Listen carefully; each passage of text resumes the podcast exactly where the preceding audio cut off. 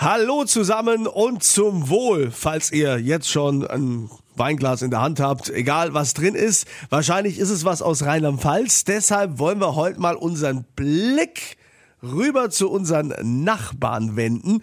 Wir schauen mal nach Baden. Was können die Badener besser als die Rheinland-Pfälzer? Was haben die für Weine?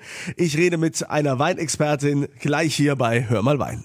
Hör mal Wein hier bei RPA1 am Samstag, wie ihr es gewohnt seid, immer von 11 bis 12. Ich bin Kunze und will heute mal nach Baden schauen in unser Nachbarland. Denn ich sag mal, wir haben ja jetzt schon alle Anbaugebiete hier in Rheinland-Pfalz durch. Was machen eigentlich die Badener? Und dazu begrüße ich eine der Top-Sommelier Deutschlands. Sie hat alles so gewonnen, was man so gewinnen kann. Ist mittlerweile bei einem, bei einer Firma, bei Sommelier Consult, da ist sie quasi äh, Geschäftspartnerin und berät berät da große Firmen und macht viele Events. Hallo Christina Hilker. Hallo Kunze, ich freue mich. Du, ähm, Baden ist ja auch so ein bisschen dein Steckenpferd, da kennst du dich ja aus. Jetzt sagt man ja immer bei den badischen Weinen, hey, die sind von der Sonne verwöhnt.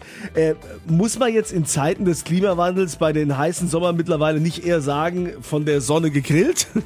Ja, der warme Sommer, das ist schon eine Herausforderung für die Winzer, nicht nur in Baden, denn nur Wärme macht noch keinen guten Wein. Ja. Aber die Winzer in Baden stellen sich diese Herausforderung, finde ich, hervorragend.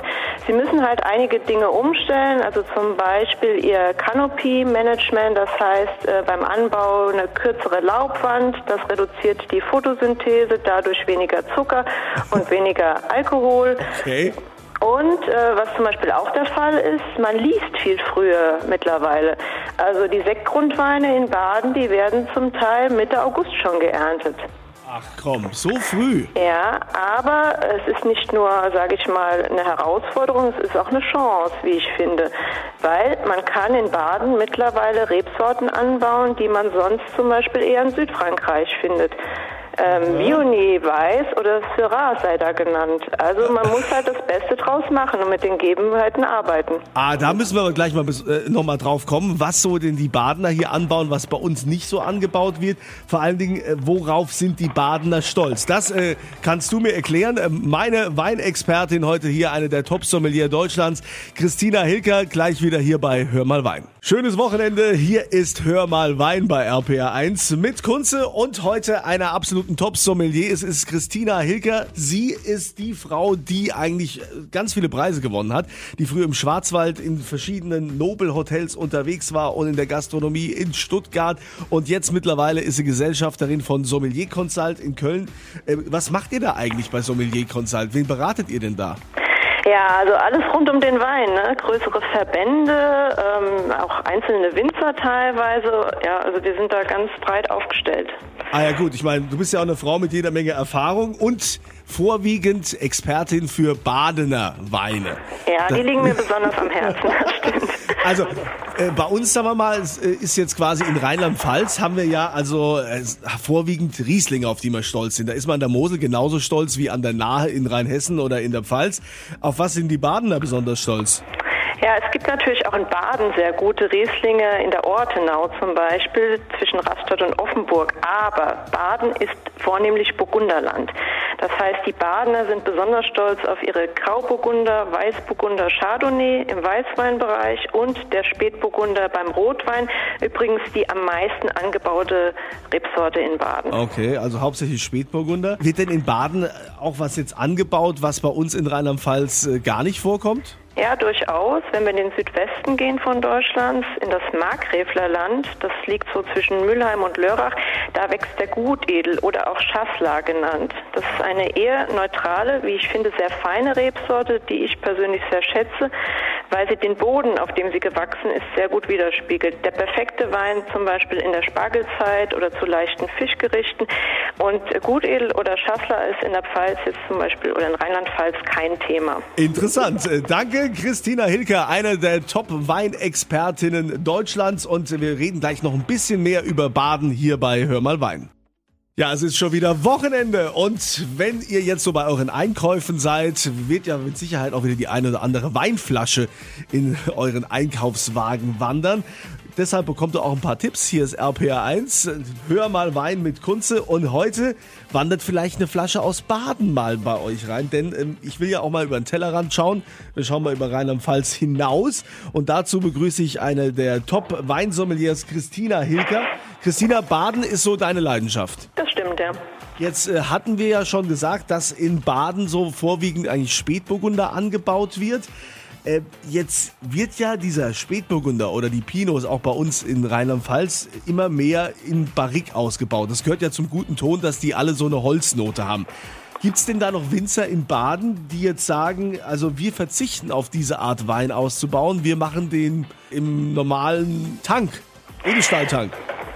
Ja, also Edelstahltank weniger, aber seit äh, Mitte der 80er Jahre gehört es wirklich, wie du schon sagst, zum guten Ton, das kleine Holzfass, das Barrique zu benutzen.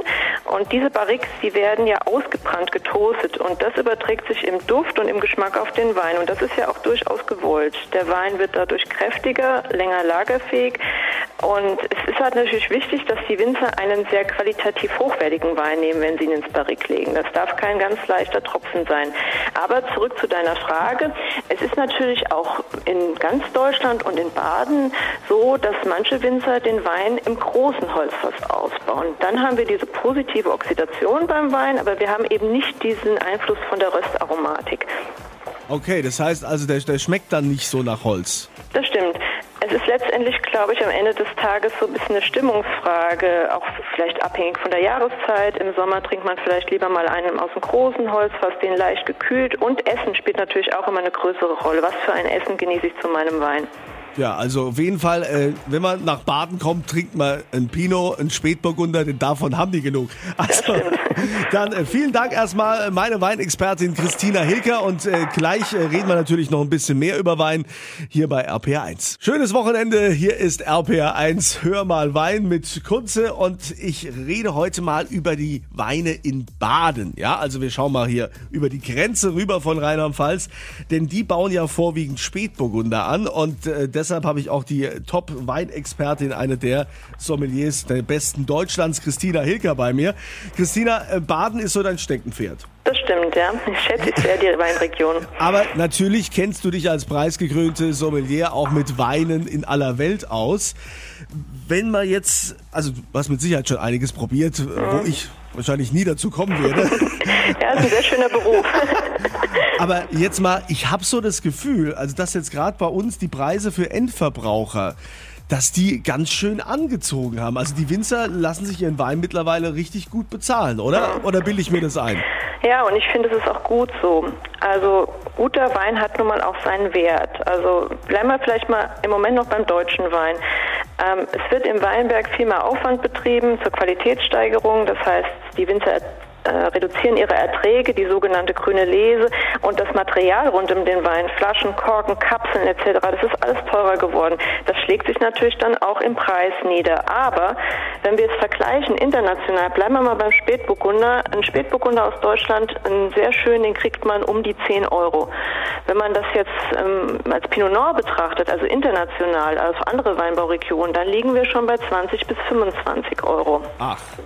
Ja, aber wer gerne Wein trinkt und das täglich, dem rate ich immer nach jungen, aufstrebenden Winzern Ausschau zu halten.